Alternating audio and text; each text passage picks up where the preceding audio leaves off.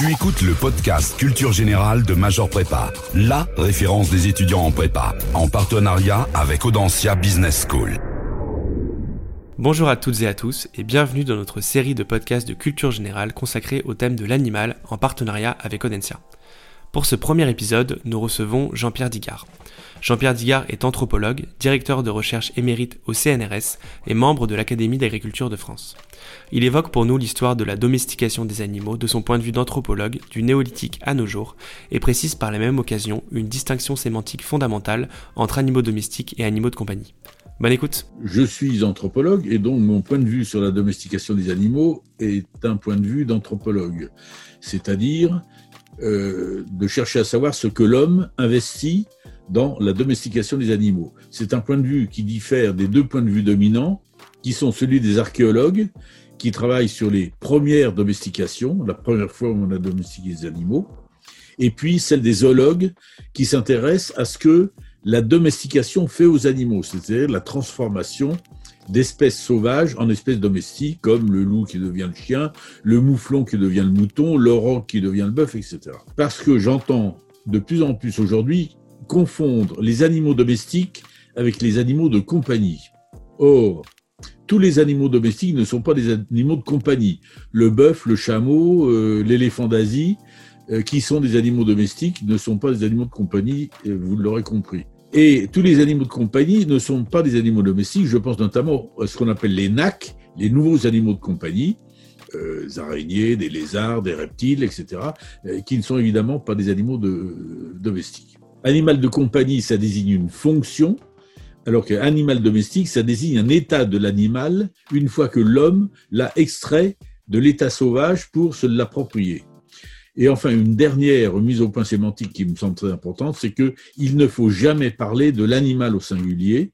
Il y a 10, il y a 10 millions d'espèces animales. Euh, on ne peut pas parler de la même manière si on parle d'insectes, de, reptiles ou de, de mammifères, voire même de primates. Bien.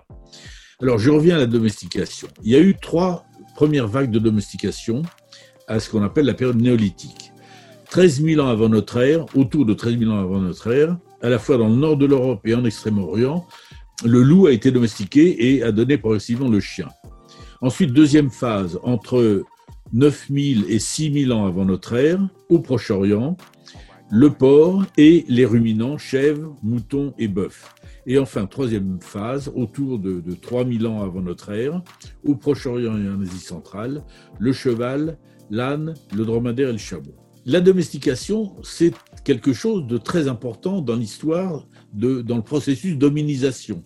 C'est ce qu'on appelle quelquefois la révolution néolithique, car c'est la transition d'une économie de prédation par chasse et par cueillette, passage à une économie de production par agriculture et, et élevage, et c'est une transition qui implique un progrès significatif des connaissances et des techniques concernant les animaux. Les premières domestications n'ont pas été dictées, contrairement à ce qu'on croit souvent, par un souci de satisfaire des besoins, car les hommes du néolithique n'imaginaient la plupart du temps pas quels usages ils pourraient faire de leurs animaux, sauf bien entendu pour les animaux qu'auparavant ils chassaient et qu'ils tuaient à la chasse pour la viande, les peaux, la fourrure, etc. Les processus de domestication ont varié selon les espèces. Le loup, qui était un, auxiliaire de chasse en quelque sorte, puisqu'il rabattait le gibier vers des hommes embusqués, et euh, également, on pense que euh, les hommes ont, recueilli des petits loups et les ont élevés un peu comme on fait aujourd'hui avec des animaux de compagnie. Les herbivores, eux, étaient euh, considérés comme des voleurs de culture, car au néolithique, les hommes commençaient à avoir des cultures. Quand les cultures étaient faibles on entourait les cultures avec des murets en pierre. Quand elles se sont développées, il est devenu plus facile d'enfermer dans les mêmes murets en pierre les, voleurs, de, euh, de récolte qu'on poussait euh, on poussait le troupeau dans des structures en entonnoir qui conduisaient à des, à, des enclos. Le cheval, c'est un peu plus compliqué car euh, le cheval, au début, l'utilisait pour sa viande. Or, la viande, les, hommes de cette époque euh, disposaient déjà de la viande des autres, des autres herbivores.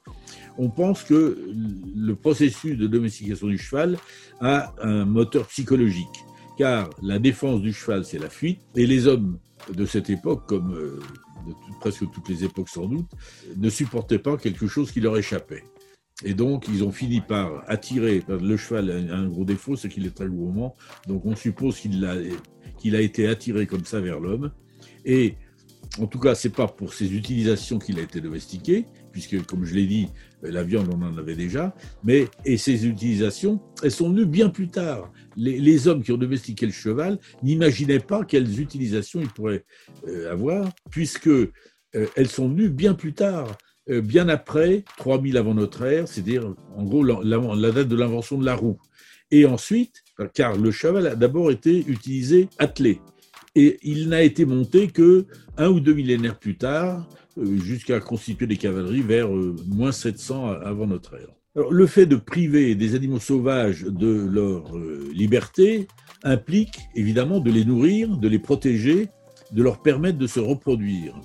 En même temps, le nourrissage, c'est un instrument de familiarisation, un animal qui se familiarise, se laisse approcher par quelqu'un qui lui apporte sa nourriture. Et le contrôle de la reproduction est un outil de sélection dans le de la docilité, euh, de la force si on cherche des animaux de travail et, ou de boucherie, puisque la viande c'est du muscle. Si on cherche à développer la laine, car il faut se souvenir que le mouflon, qui est l'ancêtre du mouton, euh, n'a pas de laine. Donc la laine est venue au mouflon et le mouflon s'est transformé euh, en mouton que au cours des, siècles et des dizaines de siècles, des millénaires, avec les caractéristiques qu'on y connaît euh, actuellement.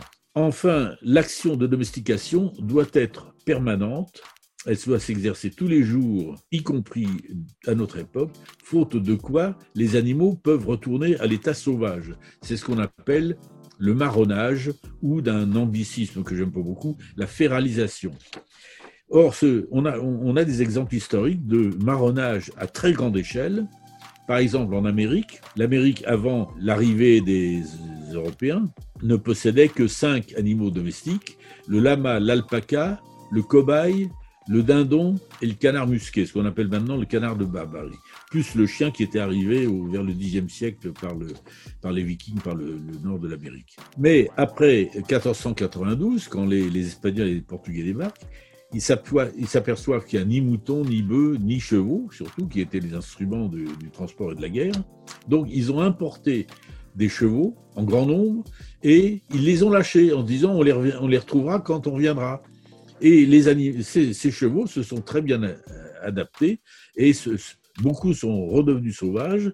C'est ce qu'on appelle notamment, c'est le cas des Mustangs euh, en, Amérique, en Amérique du Nord, qui sont des, des anciens chevaux domestiques retournés, marronnés, retournés à, l'état libre. L'Australie, autre exemple à grande échelle, puisque euh, lorsque les Anglais sont arrivés en Australie, il n'y avait que, le dingo, que les kangourous, etc. Ils ont importé tous leurs animaux et certains se sont reproduits de façon inconsidérée. Et quand ils n'avaient plus besoin, ils les relâchaient dans la nature.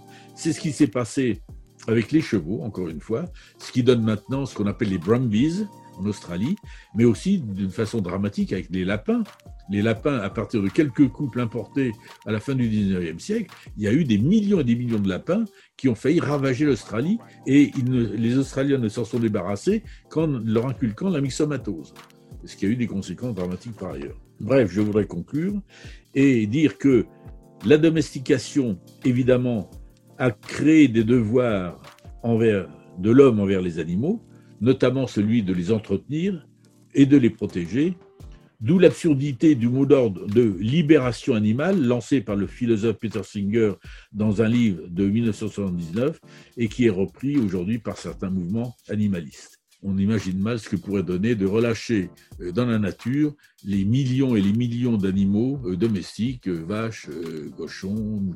Ce serait un désordre épouvantable et euh, ces animaux seraient livrés à eux-mêmes de manière catastrophique. Un grand merci à vous pour votre éclairage, Jean-Pierre Tigard, je le rappelle donc anthropologue, directeur de recherche émérite au CNRS et membre de l'Académie d'agriculture de France. Merci à vous d'avoir écouté ce podcast et à très bientôt pour un nouvel épisode sur Major Prépa.